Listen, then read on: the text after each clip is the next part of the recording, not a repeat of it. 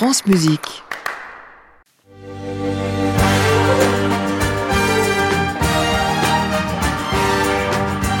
Avec Max Dozolm. Bonjour Max. Bonjour Jean-Baptiste, bonjour à toutes et à tous. Vous nous parlez ce matin de Chien de la casse, film de Jean-Baptiste Durand. C'est un premier long métrage qui est en compétition dans de nombreuses catégories lors de la cérémonie des Césars qui sera diffusée vendredi sur Canal+.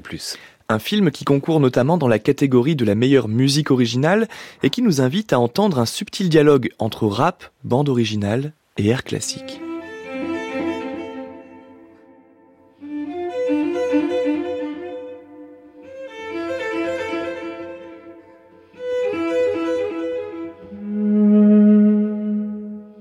L'air marin, les clochers d'une petite ville médiévale de l'Hérault et la nature tout autour.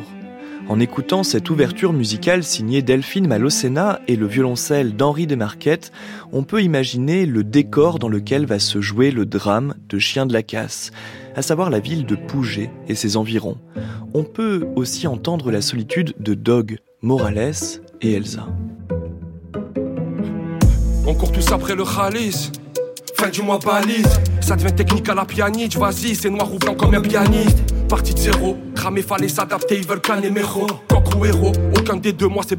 Dans la. Dans Chien de la Casse, nous suivons un épisode marquant de leur vie. Dog et Morales sont les meilleurs amis du monde. Mais lorsque Dog entame une relation amoureuse avec Elsa, Morales ressent une vive jalousie, au point que leur amitié risque de vaciller. Dog se retranche dans le silence, mais pour remplacer les non-dits et les reproches, il y a aussi le rap que les personnages écoutent dans la vieille voiture de Morales. Des titres écrits sur mesure par l'ingénieur du son du film, Hugo Rossi, et qui reposent, comme vous pouvez l'entendre, sur la partition de Delphine Malocena. Et puis, au milieu de cette collaboration musicale qui apporte de la cohérence au film, on trouve aussi un tout autre répertoire, un troisième personnage musical.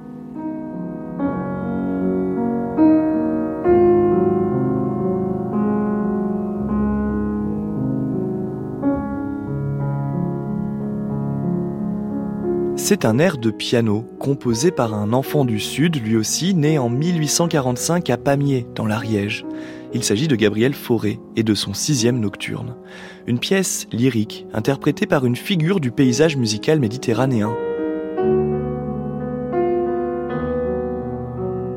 Il s'agit d'Evina Pitti, une ancienne élève de Pierre Barbizet et de Paul Badura-Skoda, compagnonne de route de Frédéric Lodéon notamment, et qui joue le rôle dans ce film de la voisine de Dog, celle qui lui joue parfois des airs de piano qu'elle travaille, comme celui-ci.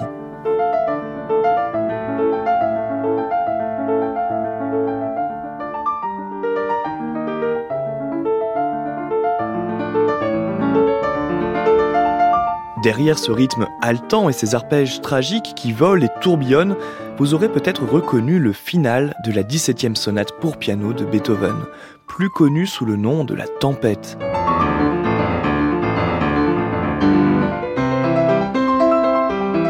La même qui tambourine dans la tête de nos trois anti-héros modernes, qui rejouent pourtant un triangle amoureux des plus intemporels et classiques, comme nous le rappelle cet air de Beethoven.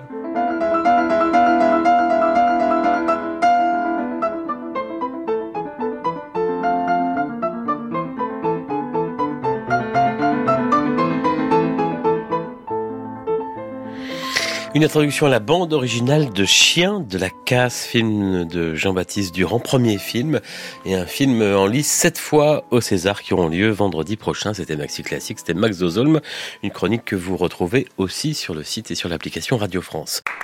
À réécouter sur francemusique.fr.